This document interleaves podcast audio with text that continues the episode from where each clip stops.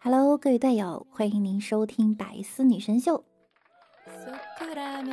那我依然是你们的肤白貌美、声音甜、帝都白美就差富的雾梦女神小六六。为了防止大家抢口罩呢，日本唐吉诃德卖场发明了一套鬼才口罩卖法，不限购，但七只包装一包的口罩啊，第一包卖二百九十八日元，约十九点六块人民币。第二包开始呢，每包九千九百九十九日元，约六百五十八元人民币。想多买不拦你，欢迎土豪囤货。想出这个营销策略的这位朋友呢，乍看是营销鬼才，其实是营销废材。朋友，你听过刷单吗？只要我排队够快，就没有人能阻止我买空整个卖场。日本最近啊，还有一个新闻：日本一幼儿园拒绝停课，老师有症状后仍上班。据日本产经新闻网站八日报道，近日日本群马县太田市一名四十多岁幼儿园老师确诊感染新冠肺炎病毒。这也是该县首个感染病例。据悉，事发幼儿园此前并未按照日本政府要求停课，这名女老师也在出现症状后依然坚持上班，与其密切接触者多达一百五十二人。当地时间三月八日，日本群马县知事山本一太表示，在感染者所在的幼儿园中。共有三名幼童出现了感冒症状。以前老歌颂带病上班是多么伟大的事情，现在看来啊，这是要命。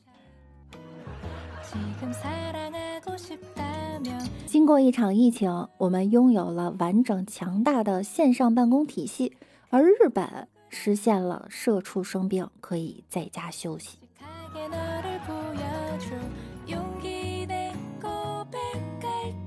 据韩国媒体报道，大邱一名公务员于二月十三日参加了集体献血，此后出现了疑似症状，于二月二十三日确诊。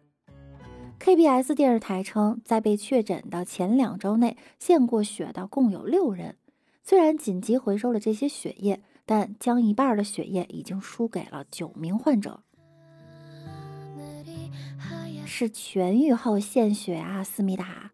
你们心也太急了吧！走在了时间前面。飞沫传染、粪口传播、气溶胶传播，现在韩国又补全血液传播的研究数据。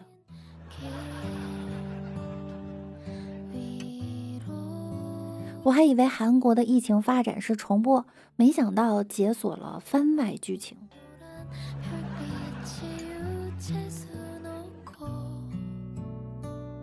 前天在意甲赛场上，尤文图斯二比零战胜了国际米兰，重回意甲联赛榜首。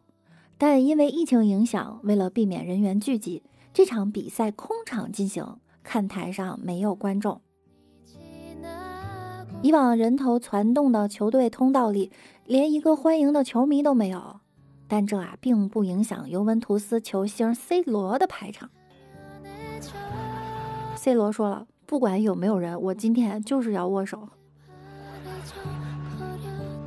实锤了，C 罗之所以这么强呢，是因为他是个编好程序的机器人。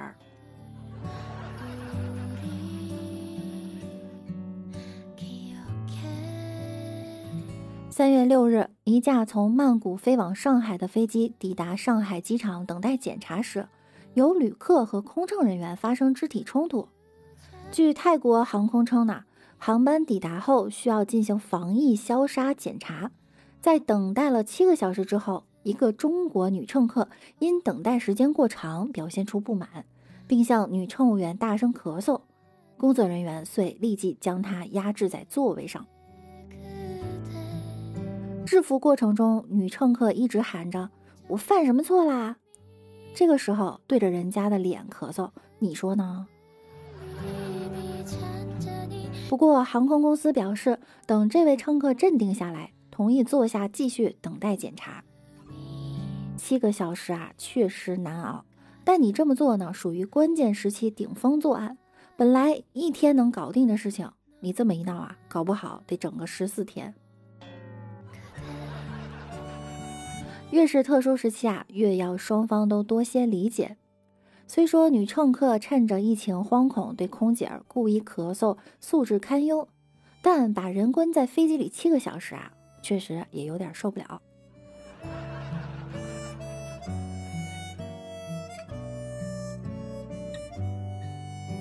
虽然不少企业已经复工，但学生们的开学日期啊依然一拖再拖。三月八日，山西师范大学临汾学院发出通知，所有毕业生可在线完成学业，等六月一日返校时直接参加毕业典礼。对于直接毕业一说呢，学校的教务处工作人员称，专科同学没有毕业答辩。通常来说，最后一学期主要是实习。网上传的这份文件呢，其实是以前的文件。以往啊，都是这个时间返校，但疫情形势严峻，可能还会推迟。开学即毕业，你说爽不爽？学妹还得想呢，学长，毕业设计好难哟，你们当时是怎么毕业的？学长说，家里蹲毕业的。别以为开学直接毕业就很爽，老师们说了，学业得在线完成。你以为躺在床上写作毕设就容易啦？到时候你会哭着怀念你泡图书馆时的学习效率。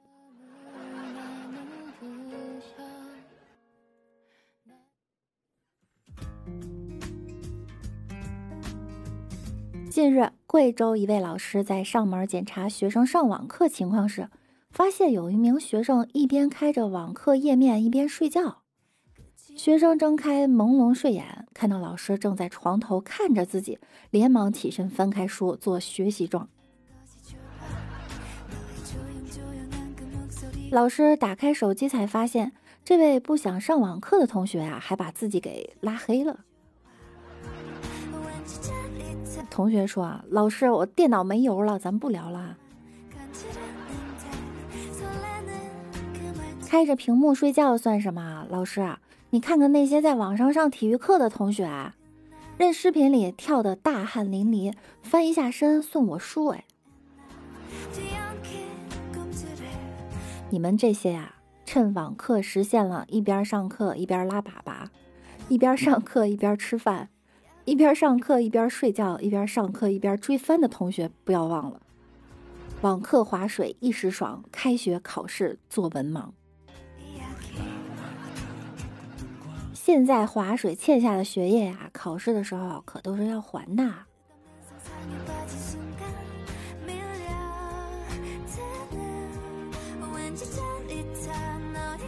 因为最近出门游玩人数骤减呢，不少动物园也陷入了经济危机。前段时间，青岛森林野生动物园举办了一场认养活动，为园中的大小野生动物寻找认养人。据动物园工作人员称，想认养动物的人呢，只需要在动物园微信公众号上填写报名表就可以申请了。经动物园审核通过后，缴纳一定的认养费就可以。据了解，小型动物的认养费呢是每只每年三百六十元，大型动物是每只每年一千元。你们有没有来直播间认养我的？便宜哈！动物园会向认养人告知动物们的生活情况，可以帮助认养的动物打扫卫生，在专业人士的指导下和认养动物们互动。除此之外，认养人还可以无限次的游览青岛森林野生动物世界。认养活动推出后呢，得到了大家的热烈响应。韩寒也申请认养了两只河马，为他们取名憨憨和汉汉。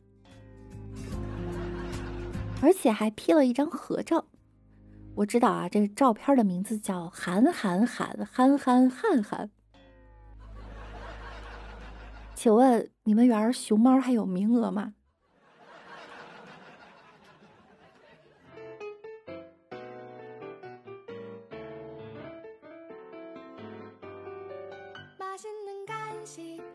好了，我们来看一下上期节目中小伙伴们的留言哈。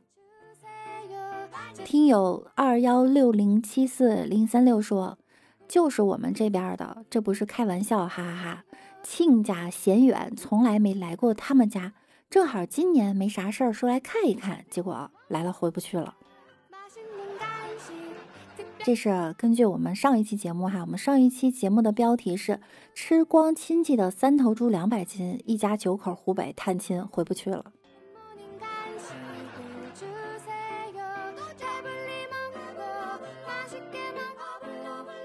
Feather 婷姐说：“弟弟今天的语文作业就是用了‘深夜了，妈妈还在，爸爸还在’的句式造句。他想了想呢，就在作业本上写道：‘夜深了。’”妈妈还在打麻将，爸爸还在上网。爸爸检查他的作业后说呢：“写作业要源于生活，高于生活，不能这么平铺直述的描述。”于是弟弟把原文改成了：“夜深了，妈妈还在赌博，爸爸还在网恋。”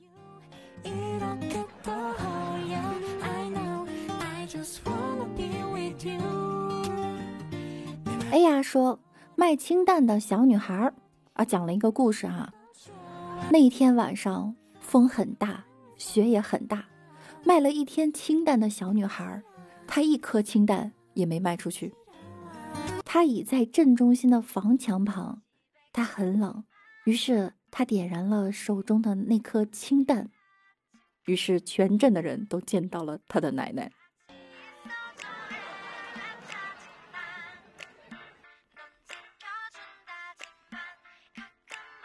断魂蓝金星说：“为啥我看不到评论哈？前两天呢是评论系统出了点小问题哈，不过现在好了。嗯，欢迎大家踊跃评论。”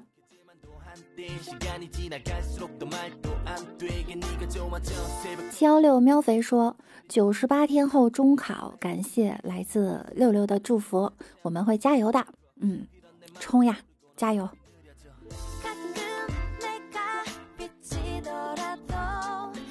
幺三九三幺二三说：“我的一点二五倍速六六女神，我来了。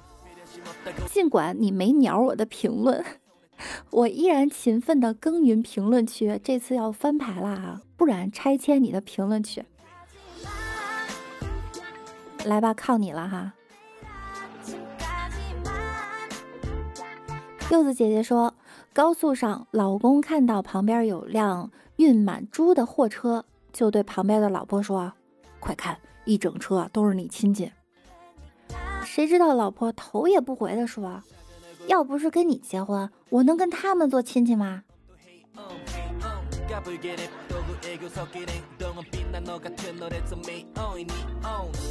我不再放手说：“我本来呢也是狂吃不胖的人，竟然败给了这次新冠，不让出门，我过了个年胖了十斤。”原来逢年过节胖三斤不是说着玩的。还有没有同样胖了的朋友们，在家可以做做简单的运动哈。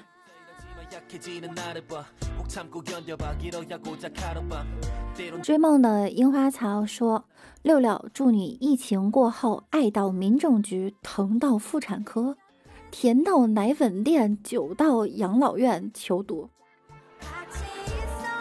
我跟谁去民政局啊？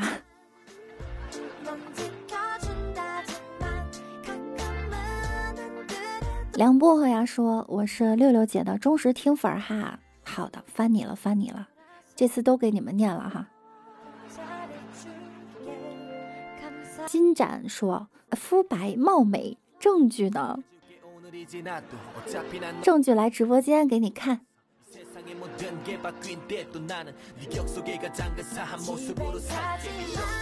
好了，本期节目呢到这儿又要和大家说再见了。很多朋友呢已经开始复工了哈，工作的同时呢要做好防护哟。想要听到更多的段子，可以在喜马拉雅搜索万事屋，点击订阅并关注我。我是主播六六，大写的六。听节目点关注，勤分享，多评论哟。同时每晚九点我也会在喜马拉雅直播的，想要更多的了解我，可以来直播间找我一起互动呀。那我们下期再见喽，拜拜。